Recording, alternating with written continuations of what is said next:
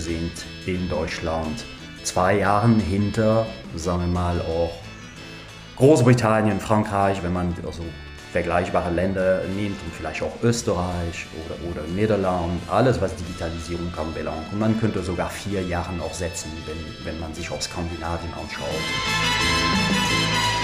Der Treiber des Wachstums und der eigentlich gute Ergebnisse ist das Thema Digital.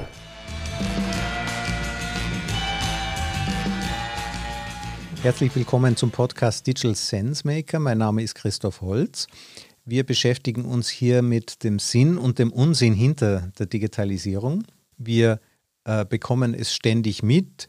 Äh, Medienmacher beklagen die unprofessionellen großen Influencer auf YouTube und Co., das sind ja keine richtigen Journalisten. Renommierte Physiker beklagen, dass Elon Musk, der hätte mit der Innovation beim Elektroauto die Innovationen des ach so tollen Wasserstoffs untergraben.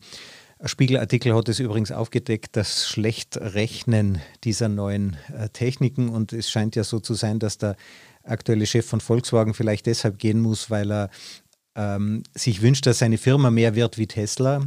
Ökonomen beklagen eben auch, dass wir Google, Apple und andere durch die hätten wir den Wettbewerb in der Digitalisierung längst verloren. Psychologen beklagen, Instagram und Facebook gefährdet die Kindheit. Der Richard David Brecht, der, äh, der äh, einflussreiche deutsche Philosoph, sagt, Techniker hätten die Welt sowieso nie verstanden.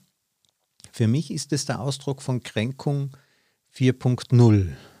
Natürlich tut es den alten Machthabern weh, wenn die Bedeutung naja, wenn die Bedeutung sinkt. Und das hindert natürlich auch manchmal am Blick in, an, am lustvollen Blick in die Zukunft. Jetzt mein heutiger Gast ist Laurent Burdin. Er hat das Unternehmen Space, Space and Lemon Innovations, also eine Innovationsagentur, 15 Mitarbeiter, beschäftigt sich stark mit den Themen. Laurent, freut mich sehr, dass du da bist. Bin gerne dabei. Wenn du so mit äh, deinen Kunden sprichst, die du berätst, wie man mit Innovation, spürt man dort die Kränkung? Nein, also auf der ersten Ebene spürt man nicht die Kränkung. Äh, erstmal, weil ich und meine Firma immer entschieden haben, einen unheimlich optimistischen Blick auch auf die Themen zu werfen. Das heißt auch, auch als, als Person, auch, die auch in dem Thema Innovationstrends unterwegs ist, ist erstmal die äh, erste Hypothese und Szenario ein optimistisches Szenario. Und das strahlen wir aus. Und das ist super wichtig im Business, das auszustrahlen, um erstmal die Menschen positiv mit sich zu haben und danach daraus auch Businesslösungen äh, zu finden. Das heißt, Optimismus ist da erstmal sehr, sehr wichtig. Einzelne Personen äh, sind kränkeln nicht, sagen wir mal, aber manchmal große Organisationen oder die Kultur eines Landes in Deutschland das heißt also sehr, sehr interessant, auf welchen Ebene sich das abspielt. Darf man denn optimistisch sein? Wir erleben ja gerade den Weltuntergang. Ja, ich finde, dass eine, eine grundsätzliche optimistische Einstellung, dass das alles besser wird, auch durch Technologie, ist grundsätzlich das richtige, richtige Herangehensweise, um überhaupt zu verstehen, was passiert in dieser komplexen Welt und auch danach Lösungen zu finden, auf Business-Ebene natürlich auch Risiken und Chancen abzuwägen. Es ist alternativlos, wenn man in diesem Thema arbeitet. Ab dem Moment, wo man sagt, ich habe einen pessimistischen Blick, konditioniere ich mich eigentlich auf die Sachen anders zu sehen. Also Optimismus ist alternativlos, wenn man daraus sein Metier macht. Ja, also wenn man erfolgreich sein möchte, dann muss man eben sehen, was gibt es für Möglichkeiten, wie kann man sich entwickeln. Wie, gehen das denn, wie gehst du das mit deinen Kunden an? Ja, erstmal, es ist immer die erste Barriere, ist zu verstehen, was neue Technologie tun, zu verstehen, was Tech-Giganten machen. Wir machen öfter Sessions über Tech-Giganten. Wir gehen auch wirklich durch Apple. Was treibt Apple? Und lassen auch alle unsere Kunden einschätzen, ist, was ist positiv, negativ. Und das gleiche mit Google, mit Microsoft, mit Facebook, mit Amazon. Das heißt, die, der erste Punkt ist zu verstehen in diesem komplexen Welt, in diesen ganz großen, komplexen Unternehmen, was passiert. Und daher auch die Begeisterung, daher das Optimismus wird dazu geschaltet, dass man sich damit überhaupt auseinandersetzt. Das ist die erste Barriere ist zu verstehen, das Know-how. Viele Firmen sagen, ja, brauche ich nicht und so weiter, weil ich möchte gerne sofort konkret sein, aber ich kann nicht sofort konkret sein in künstliche Intelligenz oder wenn wir später über Anwendung der Blockchain arbeiten, äh, äh darüber sprechen, wenn man nicht weiß, was es ist. Und deshalb für mich, ich trenne beides. Know-how, also wirklich Knowledge aufzubauen, ist der erste Challenge, bevor ich was tun kann äh, in diesen komplexen Welt. Ist denn das vergleichbar? Äh, Google ist jetzt ein Digital Native, eine Firma aus der Digitalisierung geboren oder Facebook beispielsweise auch. Ähm, jetzt hast du bestimmt deutsche Mittelständler, auch Konzerne, die machen ja eigentlich ganz was anderes. Äh, verrennt man sich da nicht, wenn man sich an Beispielen misst, die vielleicht mit dem eigenen Business gar nichts zu tun haben? Ja, nee, das ist ein ganz großes Risiko. Also man muss diese Tech-Giganten verstehen, um zu verstehen, wie funktioniert auch das gesamte Digital. Ja, ich finde es sehr, sehr wichtig, auch ein Amazon Web Services System zu verstehen und überhaupt zu verstehen, wie Cloud funktioniert. So. Aber niemals darf man sich mit diesen Ausnahmefirmen vergleichen, auch auf Konzernebene. Das heißt, für mich ist immer die Ablehnung so, ja, Apple macht das so, deshalb mache ich das so. Nee, nee, sorry, also Apple ist eine Ausnahmefirma und man kann sich nicht mit denen vergleichen trotzdem zu wissen bei Apple, dass deren ganzen Konzentration auf einen Prozessoren geht. Und sie haben jetzt vor kurzem neue Prozessoren äh, vorgestellt mit Max und Pro. Äh, dann versteht man, dass der gesamte Prozessor auf 5 Nanomillimeter aufgebaut wird, was eine unglaubliche Leistung ist. Und das erlaubt das wie viel 57 Milliarden Transistoren. So kann ich eigentlich Modelle der künstlichen Intelligenz kalkulieren. Damit kann ich überhaupt Face-Erkennung, also Gesichterkennung machen, wenn ich mein Bankkonto aufmache. Und das ist sicher. Und dieses Verständnis ist, ist da, aber nie ein Vergleich. Also wirklich zu verstehen, was ist deren Hidden Source, was machen die so ganz besonders. Dahinter steckt ja eine Firma, das ist die Firma ARM, ein großer Innovationstreiber, der macht ja diese ganzen Chips. Weißt du, wer diese Firma gegründet hat? Nee, das weiß ich nicht.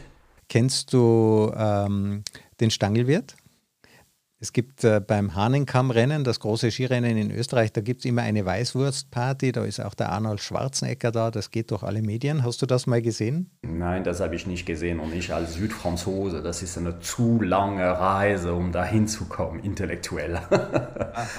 von von ja, Bouillabaisse bis Weißwurst ist eine zu lange Reise. Der Cousin von diesem Stangelwirt, der heißt Hermann Hauser, der hat diese Firma in Großbritannien gegründet. Also Apple, die ganze digitale Smartphone-Revolution wäre ohne Europas Beitrag nicht denkbar gewesen. Diese Firma hat dann am Ende, als er seinen Anteil verkauft hat, 32 Milliarden Dollar war die wert. Jetzt wird sie gerade für, für 54 Milliarden Dollar wieder gehandelt, weil sie eben so eine ganz zentrale Bedeutung hat. Jetzt kommen viele dieser Ideen von uns. Europa hat einen so unglaublichen Beitrag geleistet zu den Entwicklungen in der Basis und eine Menge der Leute, die dort, also bei Tesla, die zweitwichtigste Sprache ist Deutsch, ohne deutsche Ingenieurtechnik würde Tesla keinen Reifen auf den Boden bekommen. Und trotzdem spürt man so das Gefühl, wir sind irgendwie abgehängt, wir müssen uns das als Beispiel, als Vorbilder nehmen. Stimmt denn das? Sind, sind wir in Europa, sind wir in Deutschland zurück? Ja, wir sind eindeutig zurück und Deutschland ist wirklich ganz stark zurück. Wenn wir oft Vergleiche machen, um das auch bildhaft zu machen, sagen wir immer, also wir sind in Deutschland zwei Jahre hinter, sagen wir mal auch Großbritannien, Frankreich, wenn man also vergleichbare Länder nimmt und vielleicht auch Österreich oder, oder Niederland, alles was Digitalisierung anbelangt. Und man könnte sogar vier Jahre noch setzen, wenn, wenn man sich auch Skandinavien anschaut. Wie kommst du auf diese Zahlen? Die sind ja sehr präzise, wenn du sagst zwei Jahre, vier Jahre. Erstmal, damit das Bild auch, auch, auch rüberkommt. Es hat sehr, sehr viel erstmal mit der WLAN-Verbreitung zu tun. Man sieht es auch ganz konkret jetzt mit der 5G-Verbreitung. Das heißt also, wir sind hier in Deutschland da, wo Japan vor zwei Jahren war, was 5G anbelangt. Und wir sind, sagen wir mal, jetzt, jetzt sehe ich auch im Vergleich mit Großbritannien oder Frankreich, was 5G-Verbreitung anbelangt, auch wieder diese Lücke sich aufbauen, so, von zwei Jahren. Das heißt mhm. also, das ist die, diese, diese Messung, die, die wir nehmen. äh, ja, eher infrastrukturell äh, als, als sagen wir mal, businessmäßig. Okay, das Und ist das, eigentlich das ein gut, was mit der Be Bevölkerung, ne, übrigens. Ja. Ja, das ist äh, eine, eine gute Relation. Die Infrastruktur ist eine notwendige Voraussetzung für Innovation. Und wenn das Internet langsam geht, ja, dann werden die Gedanken auch langsamer und die Prozesse und die Ideen.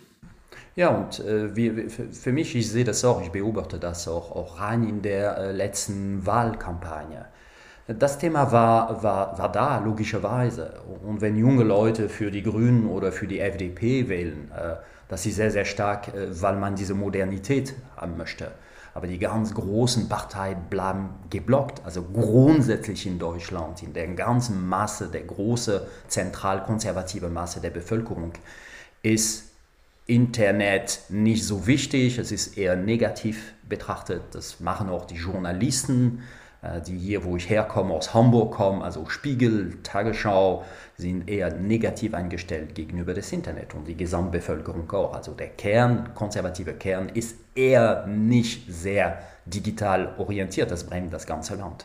Also wir haben uns den Rückstand, ich bin ja auch deutscher Staatsbürger, wir haben uns diesen Rückstand also wirklich verdient. Ja, also gewollt, äh, unbewusst, natürlich kollektiv. Wenn man Einzelpersonen fragt, äh, nein, und äh, es klagen aber sehr, sehr viele Leute und die Zahlen, dass man in Deutschland so Vorletzte ist in der, äh, in der westlichen Welt, was, was Verbreitung von äh, Kabelfasern, äh, Kabel ist, das ist irgendwie so eine Zahl, die immer auf den Tisch kommt. Aber ich glaube, das ist eine kollektive Entscheidung, äh, dass am Endeffekt das, was da drin passiert, ein Riesenfragezeichen ist. Und man hat es auch gesehen, wie, wie stark auch einige der deutschen Mittelständler, äh, Konzerne hinterher waren, als wir im Lockdown gingen, um überhaupt Videokonferenz zu machen. Und es gibt immer noch auch Personen, die, äh, und das bestimmt in anderen Ländern auch, deren Kamera nicht anmachen oder eigentlich mit einem kleinen Tesa äh, abdecken, die Kamera, weil man denkt, oh, ich werde ihr beobachtet. Also es ist etwas, was ich noch nicht komplett soziologisch durchgeschaut habe. Es, es gibt eine große Bremse, eine konservative Bremse. Also das ist offensichtlich eine Denkweise, die drin ist. Jetzt Deutschland, es gibt kein innovativeres Land als Deutschland im 20., im 19. Jahrhundert sowieso. Also wir haben ja mehrere Wirtschaftswunder schon erlebt. Made in Germany war ja von den Briten gedacht als, ähm, als Abwertung, damit man eben weiß, wie Made in China. Ja, allerdings hat sich das gerecht. Äh, deutsche Produkte waren so gut, dass die britischen nicht mehr beliebt waren. Wir waren die Innovationsweltmeister. Was ist denn da passiert? Ja, also erstmal, äh, das bleibt nach wie vor. Also ich beschreibe immer Deutschland als das Land der Ingenieure. Also so wird es gedacht. Ähm, und der äh, vor allem, und dann addiere ich in der letzten Zeit, der Mechaniken in den Ingenieur. Das heißt, also wir sind hier in Deutschland vorn in alles, was diese Themen anbelangt und wir wissen über die lokal, also die Markt, weltweite Marktführer und diese Hidden Champion, die, die da sind. Aber der große Treiber der Industrien, sei es in Sales, sei es in Kostensenkung, ist das Thema digital. Und dieses Verinnerlichen, dass nur das der Treiber ist und wenn wir danach uns auf die Zukunft projizieren, künstliche Intelligenz, alle Modelle, die mit neuer Technologie, die in der Digitalisierung stattfinden, später reden wir vielleicht über die Blockchain-Applikationen, die hochkommen, über das Metaverse. Wir kommen zurück zu diesem Kern, ist der Treiber des Wachstums und der eigentlich gute Ergebnisse ist das Thema digital. Was dieses, dieses Schema, wir kommen zurück, haben natürlich auch Deutschland, aber Europa auch grundsätzlich verpasst. Jetzt wäre ja interessant, warum eigentlich? Ja, also es gibt ja die, die, die äh, großen Werften im Norden von Deutschland, die Segelwerften im 19. Jahrhundert, die haben sich mit der Dampfmaschine beschäftigt. Die haben alle Dampfmaschinen eingebaut, das ausprobiert und nach 400 Seemeilen war die Maschine kaputt und die Kohle schon längst weg und man musste den Rest segeln. Eigentlich hätte es nie Dampfschiffe geben sollen, hätte dürfen, hätte es nicht die Flüsse gegeben, an denen man die Kohlestationen aufgebaut hat. Fluss, äh, Flussschiffe wurden von Pferden flussaufwärts gezogen. Das übernahm die Dampfmaschine viel besser als die Dampfmaschine hochseereif war. ja, war es zu spät für die großen, äh, für die großen Segelwerften auf die Dampfmaschine wiederzusetzen. Das erinnert mich die aktuelle Situation ein wenig. Jeder beschäftigt sich damit, aber man scheint es trotzdem nicht wirklich zu glauben. Ja, ich glaube, es gibt, es ist so sehr, sehr stark eine Glaubensfrage. Das heißt, man glaubt es nicht. Ich relativiere das auch immer. In der Automobilindustrie, das gesamte Massenproduktion ist in den USA von Herrn Ford erfunden worden und die gesamte modernen Aufbau der Supply Chain ist eigentlich von Herrn Toyota gemacht worden. Toyota mit D äh, gemacht worden. Das heißt also, äh, Deutschland feiert sich immer als der beste Automobilhersteller der Welt, was, was Auto anbelangt sicherlich der Fall ist. Aber sehr viele der Modelle sind eigentlich anderswo auch entstanden. Das heißt, da spielt auch ein, auch eine gewisse Arroganz, die, die, die sehr, sehr stark hier äh, in einige Entscheiderkreise, in einige Industrie zu denken, zu sagen, de facto sind wir erstmal die Besten. Und das stimmt ja auch. Also von den 30 führenden Branchen sind, ist Deutschland immer noch in 20 Branchen äh, Weltmarktführer. Das kann, wenn man sich überlegt, in der Mehrheit der Branchen ein einziges Land.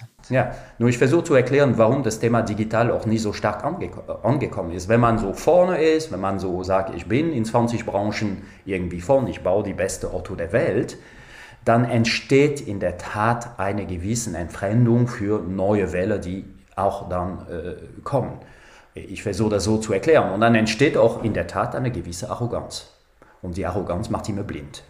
Man hat sich verdient den Erfolg, den hat man sich hart erarbeitet äh, und darauf hat man jetzt auch Anspruch. Ja, ist vielleicht nicht so ausgedrückt, das ist alles so unterbewusst. Äh, man feiert sich gegenseitig, man gibt sich Preise gegenseitig, man ist vorn und, und man hat gute Zahlen, äh, aber man, man stellt sich nicht mehr so ganz in Frage. Das ist, das ist das Phänomen hinter äh, so jemand, der Nummer eins ist und dann irgendwann arrogant wird und sieht nicht links und rechts, was passiert. Das ist die Erklärung, warum in Europa und besonders in Deutschland auch das ganze Thema äh, digital, äh, sagen wir mal, nicht auch wie in den USA oder vielleicht wie in China zurzeit auch so äh, angenommen wurde. Du siehst das ja auch ein wenig aus deiner Herkunftsperspektive. Geboren bist du ja in Frankreich. Ähm, man hört es auch ein wenig aus deinem Akzent. Was sind die Unterschiede zwischen diesen Nationen? Der, der, der, ganz große Unterschied liegt wirklich in der Tatsache, ich nehme mal nur die Automobilindustrie.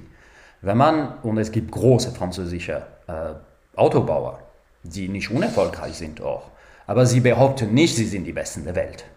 Sie lassen mal gern den Platz an den Deutschen tatsächlich also, äh, sind die Autos auch fantastisch.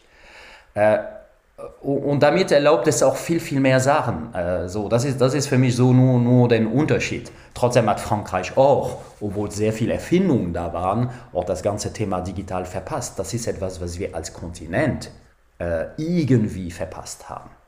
Das ist ja verblüffend. Ja, wir haben ja die ersten Computer gebaut äh, mit SUSE und ja, also wenn man sich zum Beispiel, man geht nach Mountain View in Kalifornien, da gibt es ein außergewöhnliches Museum, äh, Computer History Museum und das erzählt die Geschichte. War ich selber dort? Ja, ja. Der, der Computerindustrie. Fantastisch, so chronologisch. Und da spielen die Europäer tatsächlich auch bis, bis, sagen wir mal, bis Microsoft kommt, eigentlich eine sehr große Rolle. Und dann irgendwann ist diese Industrie eigentlich eine Westküste-Industrie, so zwischen Seattle und Silicon Valley. Punkt. Äh, natürlich zelebriert dieses Museum natürlich auch das Ganze äh, in der Silicon Valley, weil da ist es. Und in, in der Tat, an einem bestimmten Moment haben wir in Europa uns mehr für Autobauen, für viele Services und da sind wir auch sehr gut. Also auch in der Versicherungsbranche zum Beispiel sind zwei in den Top 5 oder Top 3 sogar, kommen aus Europa.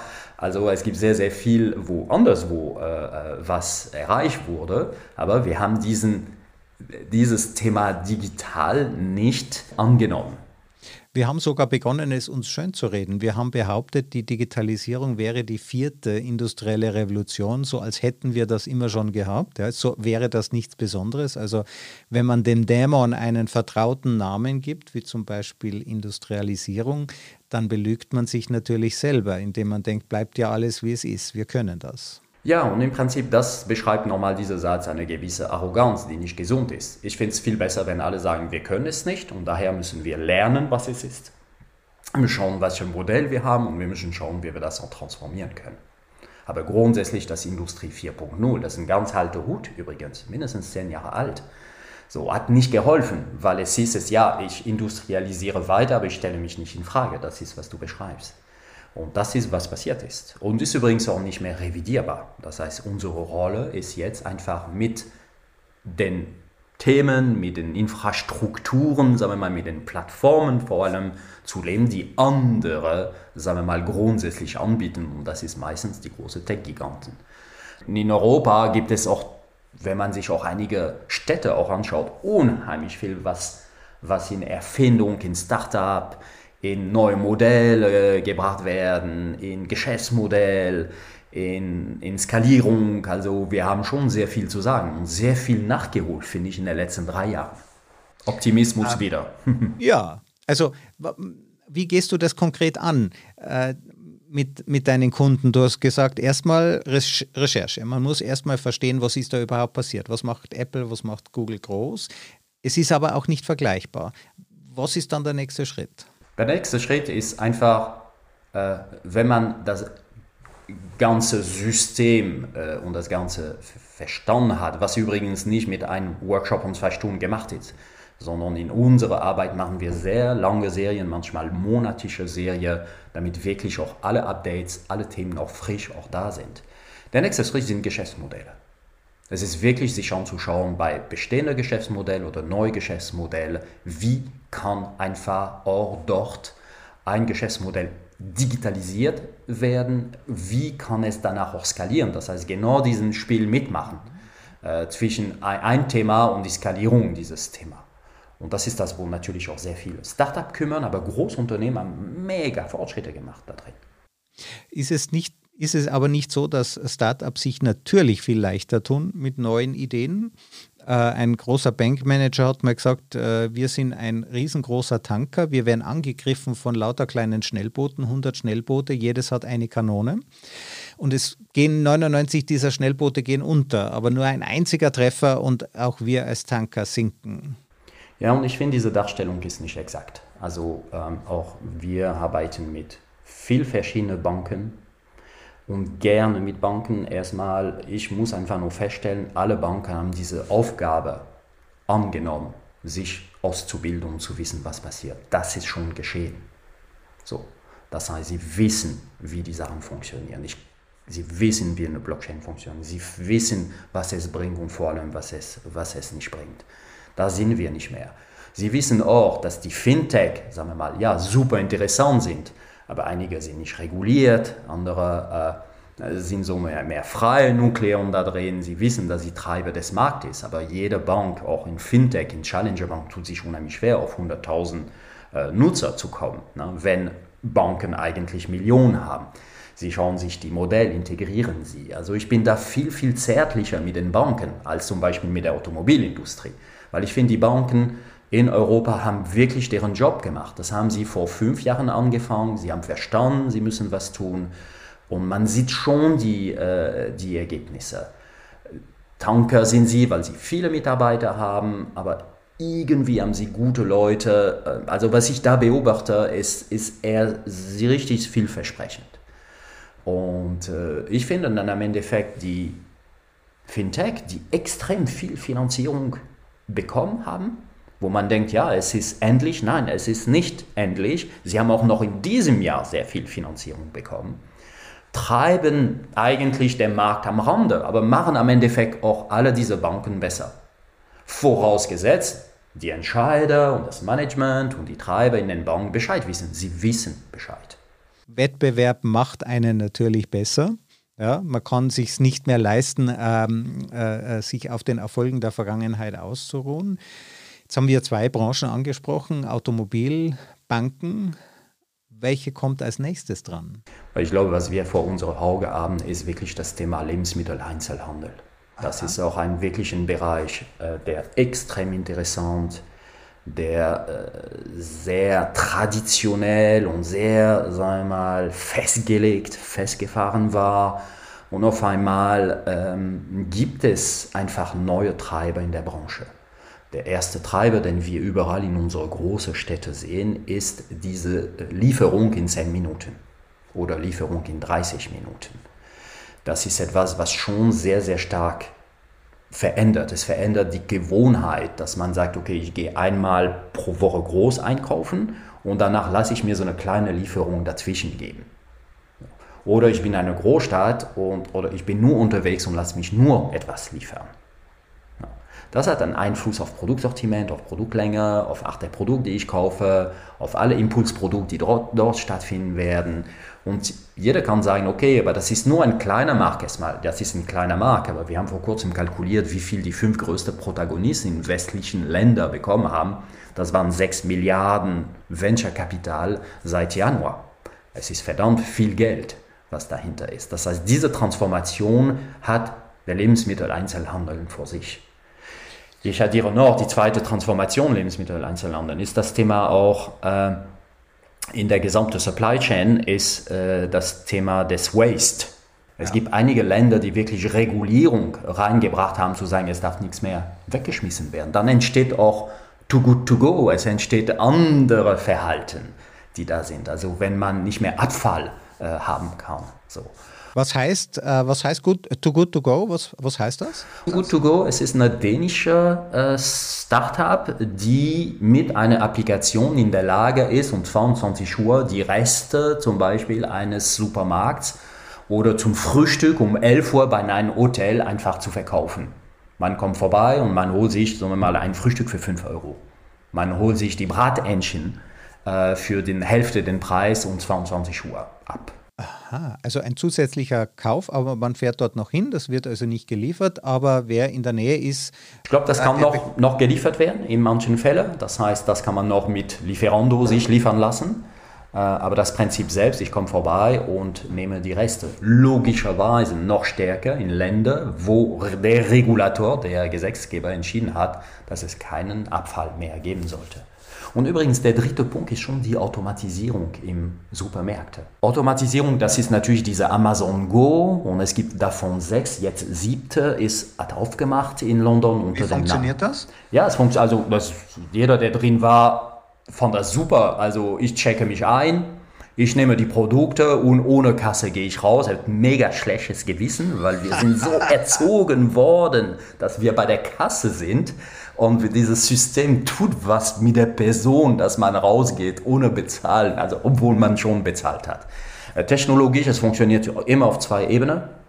Äh, die erste Ebene sind Sensoren. Das heißt, die Produkte werden in Päckchen kalibriert und im Prinzip gewogen. Und wenn ich ein Produkt rausnehme und wieder reinstelle, dann die Sensoren merken, dass die was getan hat. Und das wird gemischt heute mit Handbewegung mit Körperbewegungen, die man über Kamera über den Deckel auch äh, rausfinden kann. So kann ich rausfinden, dass eine Person äh, Take and Put, also etwas reingenommen hat oder wieder zurückgelegt hat. So wird es einfach gerechnet. Und damit löst man auch das Problem des Fachkräftemangels. Man hat ja viel zu wenig Mitarbeiter. Und auch in der Nacht, ich habe mich jetzt gerade gefragt, wenn ich das Brathähnchen um 22 Uhr noch hole, muss dann ein Mitarbeiter aufbleiben. Wie, wie gut ist der dann wohl gelaunt? Äh, ja, also das, das ist richtig. Das könnte man auch automatisieren. Äh, die, die, die, die äh, Arbeitersituation ist sehr, sehr stark. Trotzdem muss ich immer sagen, es ist nicht staffless, also es ist nicht ohne Mitarbeiter, dieser Konzept, weil es muss jemand auch die Produkte reinbringen und kalibrieren. Das habe ich einmal erlebt. In San Francisco war ich in einem Amazon Go und dann kamen so richtig sieben Leute und haben alles nochmal neu kalibriert, was super interessant zu sehen. Aber sie machen das für alle, äh, die, alle kleine Supermärkte der Amazon Go in dem, in dem Netzwerk. Aber trotzdem Automatisierung von einigen Stellen, Automatisierung in der Kasse, äh, sieht man sehr, sehr stark in China. Automatisierung, um herauszufinden, ob einige Produkte nicht da sind. Das sind verlorene Verkäufe, wenn man das tut. Also Automatisierung auch im Hintergrund, dass man auch die Nachfrage vorsehen kann, damit ich überhaupt auch die richtige Menge bestellen kann. Das sind so, das ist wirklich das ganz große äh, drittes äh, Thema. Äh, neben Lieferung und neben Abfallmanagement. Sehr ja. spannend. Ähm, hast du noch eine Branche?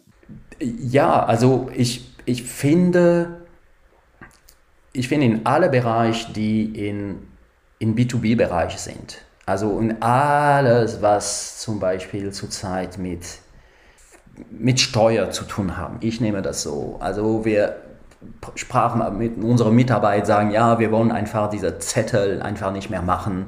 Also dieses ganze Bereich ist noch nicht digitalisiert. Äh, warum muss ich immer noch Sachen papiermäßig einreichen zum Steuerberater und Steuerberater, zum Finanzamt? Ich glaube, das ist eine ganz, ganz große Welle, es in der Administration solcher Arten nicht mehr mit Papier zu arbeiten. Äh, es gibt einige äh, Fintech, die auch durch virtuelle Kreditkarte irgendwie das Thema Bezahlung und das Thema, sagen wir mal, ich digitalisieren oder ich fotografiere meinen meine Quittung, das passt, aber danach muss ich trotzdem ausdrücken, ein Steuerbüro schicken und Steuerbüro schickt das auch per Papier zum Finanzamt, äh, auch als Beweis oder behält das als Beweis dahinter. Das ist ein ganz, ganz großes Thema, was auf uns zukommt.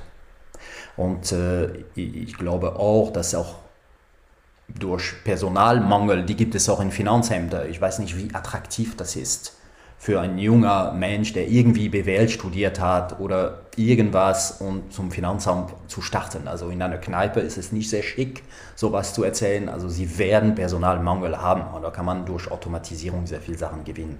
Mhm. Das ist eine Branche, die, die um alles so in, um diese Kategorie herum, wo sehr viel passieren wird.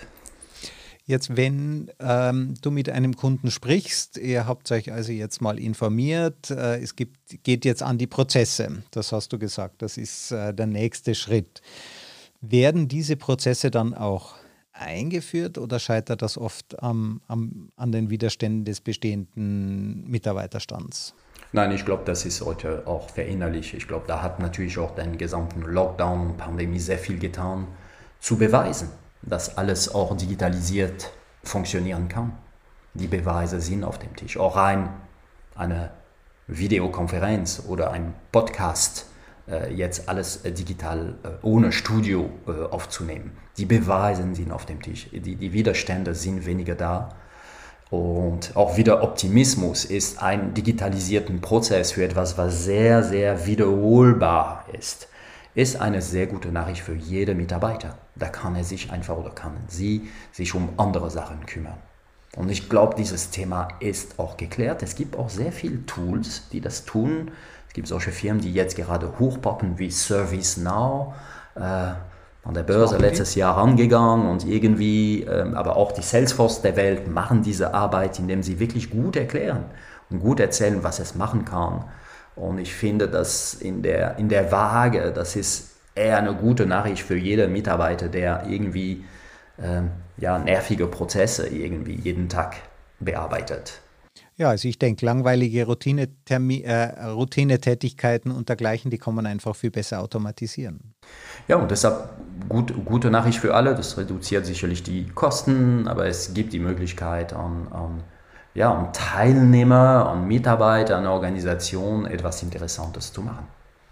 Jetzt als äh, Unternehmen, als, als Person beschäftigst du dich ja auch mit der Zukunft. Was sind denn so die, die Themen, die nächstes Jahr auf uns zukommen? Ja, das ist super interessant. Ich glaube, nächstes Jahr ist ein dieser großen Kreuzungen.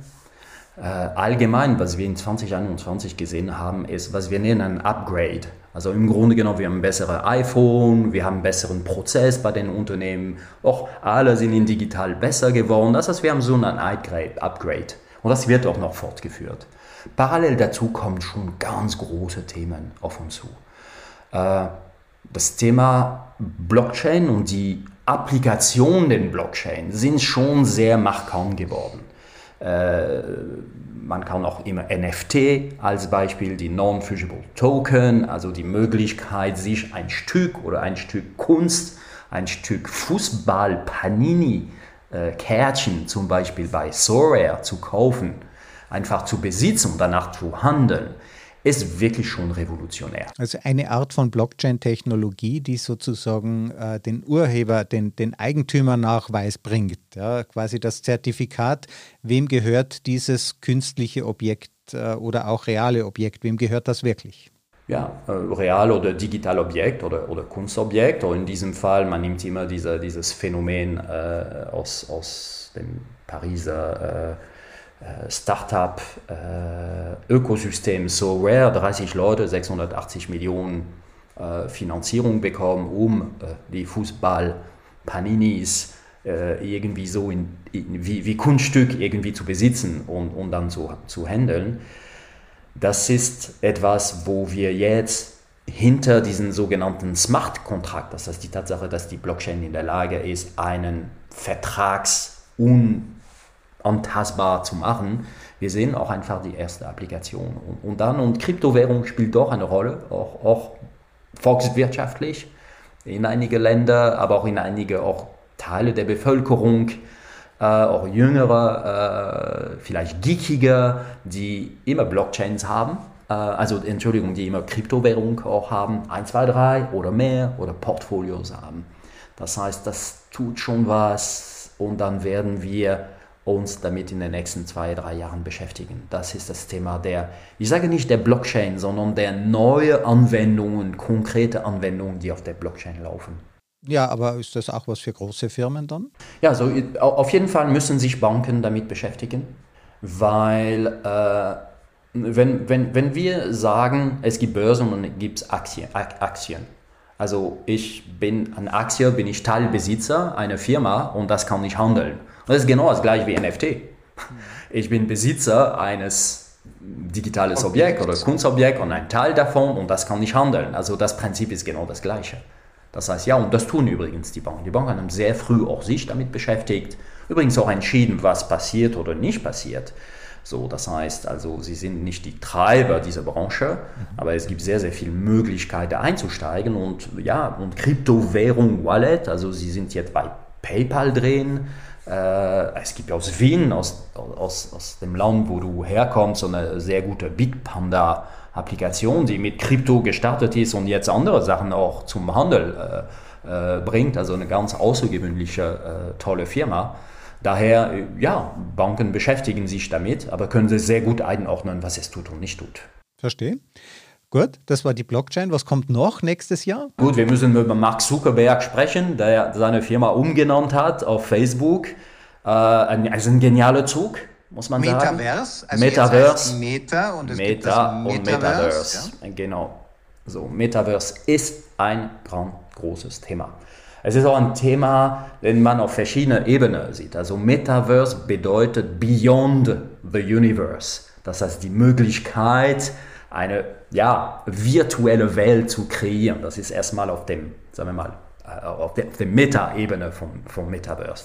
Das ist Augmented Reality, das ist Virtual Reality auch, äh, das ist aber also auch Brillen. die Brille, das ist aber auch die Möglichkeit, digitale Zwillinge zu bauen. Also Microsoft hatte zum Beispiel in der letzten Entwicklerkonferenzen im äh, Mai einen Fall von Brauereien von Anheuser-Busch, die Brauerei auch völlig digitalisiert hat und metaverse-mäßig in der Lage ist, jede Brauerei in der Welt grundsätzlich zu steuern, Maintenance, Predictive Maintenance zu machen, zu prüfen, wo ist was los, kann ich die Qualität halten. Das ist natürlich eine Brauerei keine Großindustrie, das sind einige Sensoren, die da. Aber, aber denkst du, dass, dass dieses, diese virtuelle Welt, die Matrix, wenn man äh, Filmfan ist, äh, in dieser virtuellen Welt zu leben, wird das auch für Unternehmen wichtig oder ist das eine Geschichte für Konsumenten, die dort Fernreisen machen? Ja, ich, ich glaube, das ist auf beider Ebenen. Äh, ich glaube fest daran, dass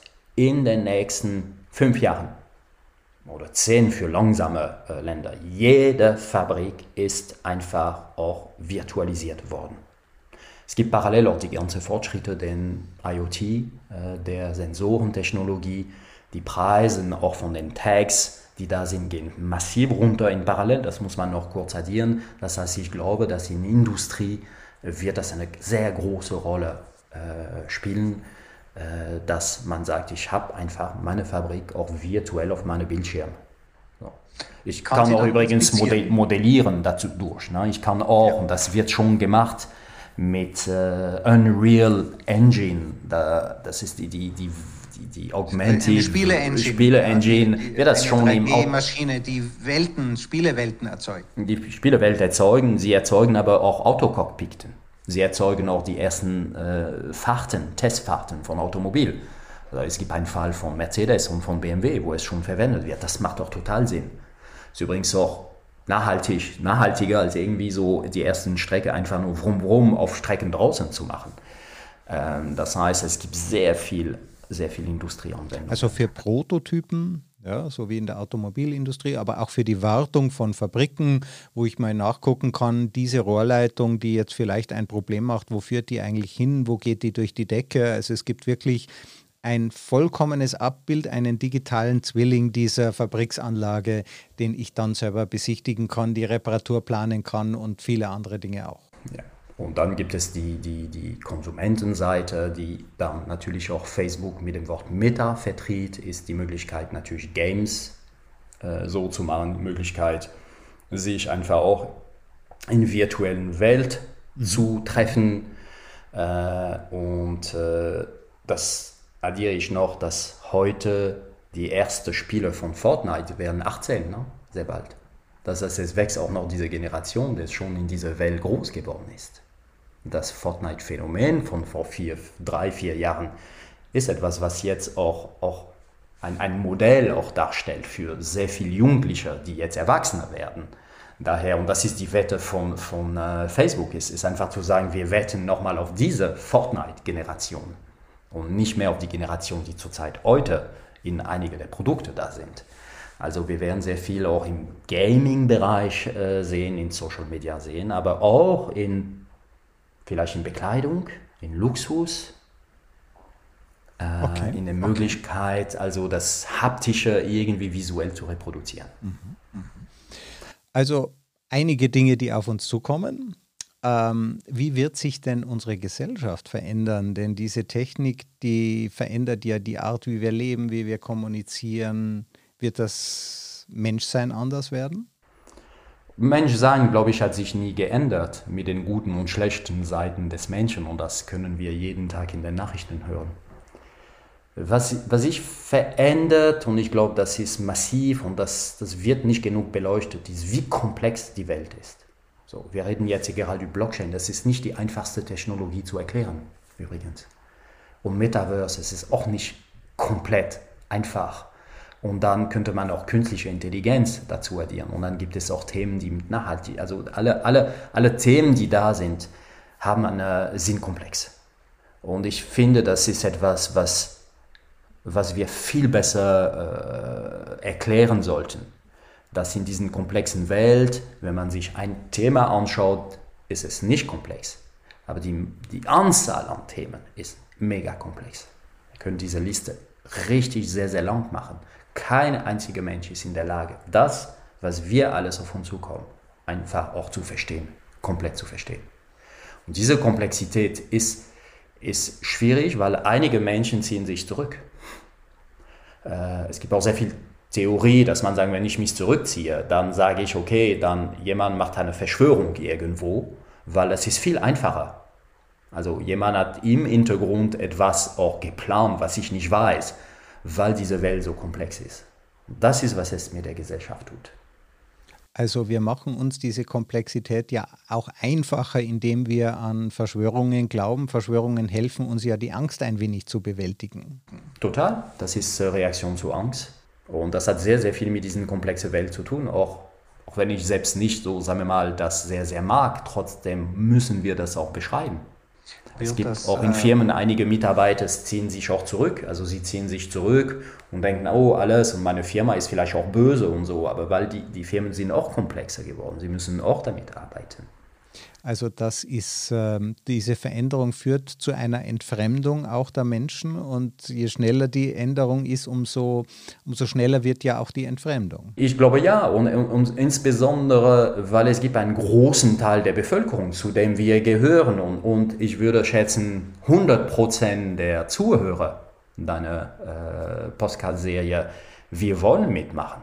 Wir beschäftigen uns damit. Ja, wir können nicht an alle Fronten diese Komplexität verstehen, weil wir nicht genug Kapazität und Zeit haben oder Energie haben oder Optimismus haben, um das zu tun. Äh, und es gibt einen ganz großen Teil der Bevölkerung, sie macht mit. Und sie macht weiter. Und eigentlich machen wir das System noch besser und, und lieben die Technologie und führen das weiter. Und dann, und dann es gibt aber einige, die ziehen sich mehr und mehr zurück. Ja, ja. Und ich glaube, das ist auch in den nächsten zehn Jahren auch die, die größere Gefahr in der Stabilität der, der Gesellschaft, ist diejenigen, die nach vorne brechen und diejenigen, die eigentlich nicht mitmachen. Und dieser Unterschied wird größer. Ja, und, aber am Schließen dieses Gaps arbeiten wir ja. Äh, Laurent Burdin, vielen herzlichen Dank, dass du da warst. Ein sehr spannendes Gespräch über Blockchain, künstliche Intelligenz und wie man sowas auch in den Unternehmen unterbringt. Vielen Dank. Dankeschön auch. Merci. Diese Folge wurde präsentiert von Auf Wellenlänge www.aufwellenlänge.de